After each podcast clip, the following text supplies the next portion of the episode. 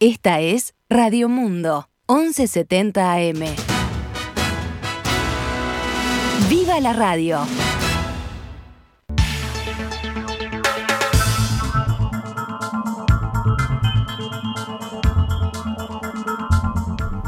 12 horas 19 minutos, damos comienzo a una nueva edición de Noticias al Mediodía en este miércoles que es 25 de enero del año 2023.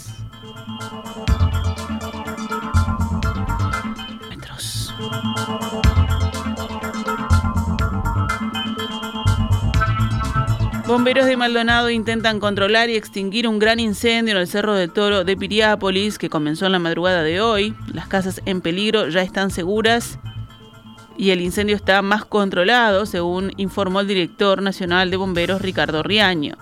Por el avance del fuego debieron ser desalojados varios campings de la zona, según detalló el director. Fuentes de la Jefatura de Policía de Maldonado detallaron que se continúa con la evacuación de los complejos. A pesar de que a las 7.30 el fuego estaba controlado, bomberos presentes en la zona informaron que sobre las 9 y media de la mañana la situación era cambiante debido a los cambios climáticos. Vamos a seguir trabajando para que no salga de control, fue lo que anunció el director, que advierte que el aumento de la temperatura y los vientos en la zona pueden reavivar las llamas. En el lugar también trabajan helicópteros con agua para su enfriamiento. El coordinador del Comité de Emergencias, el SECOED de Maldonado, Mauricio Sosa, Detalló que las autoridades trabajan para evitar propagaciones en zonas de mayor riesgo. Además aseguró que hay casas en la franja derecha del cerro que pueden ser afectadas, por lo que trabajan con maquinaria para poder controlar esa zona. El coordinador advirtió que el viento cambió al norte, situación que afecta al microclima de la zona y que puede empeorar el incendio.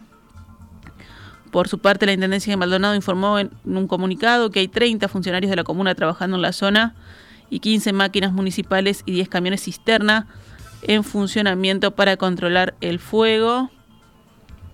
En la madrugada trabajaron oficiales de policía, policía caminera, junto a funcionarios también de la Intendencia, para cortar los riesgos existentes de las viviendas cercanas, según informaron desde el SECOED. Se trabajó, dijo Sousa, con intensidad y adrenalina para ayudar con el control del incendio y evacuar rápidamente a los asistentes al camping. También se contó con el apoyo de UTE para evitar riesgos con el cableado eléctrico en la zona. Una densa columna de humo se puede ver desde distintas playas de Maldonado y algunos usuarios reportaron imágenes también desde Punta del Este. Aún se desconoce el origen de este incendio.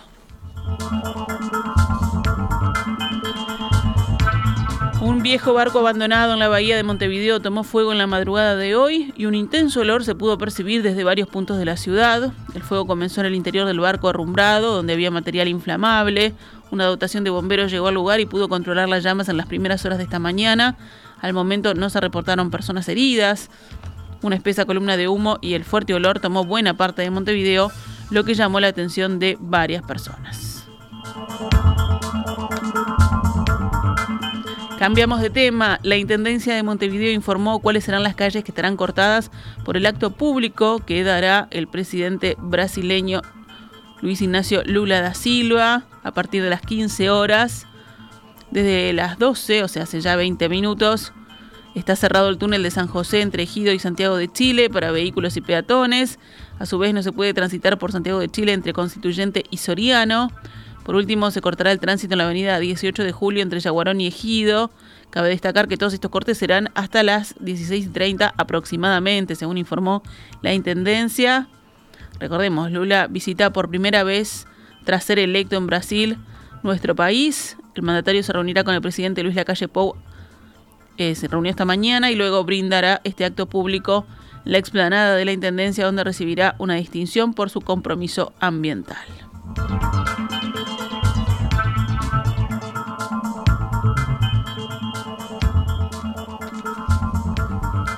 El subsecretario del Ministerio de Transporte y Obras Públicas, Juan José Olaizola, aseguró hoy que el ómnibus que volcó a la altura del kilómetro 93 en la ruta interbalnearia y provocó la muerte de una adolescente de 15 años tenía todas las habilitaciones correspondientes y no presentaba ninguna denuncia en la cartera. En los últimos días salieron varias denuncias de choferes y funcionarios de COPSA que señalaban que esa unidad, el coche número 540, no estaba en condiciones para circular.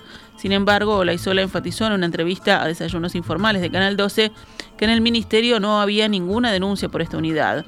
Rápidamente nos fijamos por los distintos canales del ministerio, pero no hubo ninguna. Además, un video en redes sociales sobre cómo se movía el ómnibus no es una denuncia, añadió. Olaizola comentó que todos los años las empresas de ómnibus departamentales deben someter a todas sus unidades a una inspección técnica hecha por una empresa que es contratada por el propio ministerio.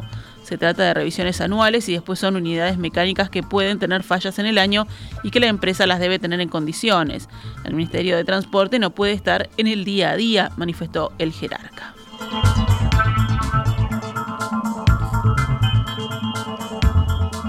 La Agencia Nacional de Desarrollo, ANDE, prorrogó hasta junio el alcance de los créditos dirigidos a productores agropecuarios y forestales afectados por el déficit hídrico. El beneficio es otorgado por instituciones de microfinanzas y la ANDE subsidia la tasa de interés. Es para cualquier inversión asociada a la emergencia agropecuaria, aseguró la presidenta del organismo Carmen Sánchez. En una nota con el Servicio de Comunicación Presidencial, Sánchez explicó que debido a la ampliación de la declaratoria de emergencia agropecuaria hasta el 23 de abril, se incluyó a productores de apicultura, avicultura y forestación que sufrieran pérdidas económicas para que accediesen a créditos con subsidio en la tasa de interés, con el fin de mejorar las condiciones. La jerarca manifestó que estos tres rubros se añaden a los de ganadería, lechería, horticultura, fruticultura y agricultura que estaban comprendidos en el beneficio. El Frente Amplio anunció que la próxima semana presentará al gobierno una batería de medidas destinadas a beneficiar a los productores afectados por la sequía. Serán, según se adelantó, presentadas en mano al presidente Luis Lacalle Pou el miércoles primero, un día antes de que la Comisión Permanente del Poder Legislativo reciba por el tema al ministro de Ganadería, Agricultura y Pesca, Fernando Matos. El anuncio fue realizado ayer en Jung durante una gira en la que autoridades de la oposición realizan por ese lugar. El diputado Luis Alfredo Frati sostuvo que el problema debe ser una cuestión nacional. Entre las medidas señaló la entrega de raciones por parte del gobierno para que los productores salven lo que tienen.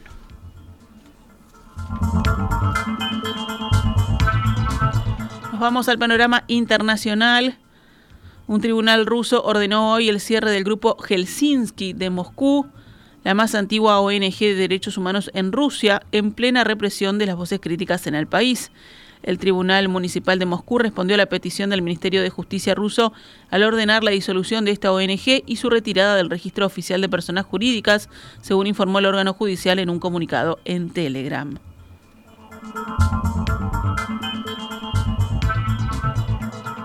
Los dos hijos del expresidente de Panamá, Ricardo Martinelli, podrían quedar en libertad hoy tras cumplir la condena que les impuso la justicia estadounidense por recibir sobornos de la multinacional brasileña de la construcción Oderbrecht. Tras su liberación, Luis Enrique y Ricardo Martinelli serán trasladados a las dependencias del ICE, el Servicio de Inmigración estadounidense, donde podrán ser deportados a Panamá al no tener estatus legal en Estados Unidos, según informa y precisó una fuente judicial a la agencia France Press. Si no se oponen, su deportación debería producirse rápidamente, agregaron dichas fuentes. Los abogados declinaron ofrecer cualquier información. Tras declararse culpables en diciembre de 2021 de las acusaciones de la Fiscalía estadounidense, los dos hermanos fueron condenados en mayo pasado a tres años de cárcel a pagar una multa de 250 mil dólares por recibir 28 millones de dólares en sobornos de Oderbrecht de los que 19 millones transitaron por cuentas norteamericanas. De la condena fijada se descontó el tiempo que habían permanecido detenidos primero en Guatemala y después en Estados Unidos hasta que se conoció el fallo judicial. En la audiencia en la que se anunció el fallo, los abogados de los hermanos culparon al expresidente Martinelli de haberles inducido a cometer estos delitos.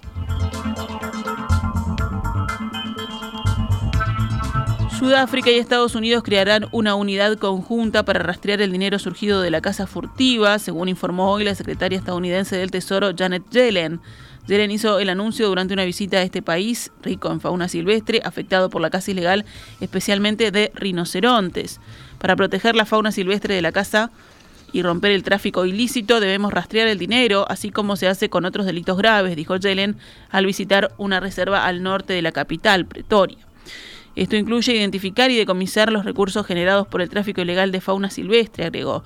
La unidad especializada debe ayudar a mejorar la información compartida entre las unidades de inteligencia para ayudar a las agencias en ambos países. En Sudáfrica vive el 80% de los rinocerontes del mundo, pero es centro de la caza furtiva de estos animales por la fuerte demanda asiática, donde sus cuernos son usados para la medicina tradicional. En deportes, la selección uruguaya sub-20 derrotó ayer a Venezuela 3 a 0, con dos victorias en dos partidos, encabeza su serie en el Campeonato Sudamericano de la categoría que se viene disputando en Colombia. Con este resultado, Uruguay lidera el grupo B con 6 puntos, seguido por Ecuador que tiene 4 puntos. La Celeste se enfrentará el jueves a Bolivia por la cuarta fecha del torneo en el estadio del Deportivo Cali. Esta es Radio Mundo 1170 AM. ¡Viva la radio!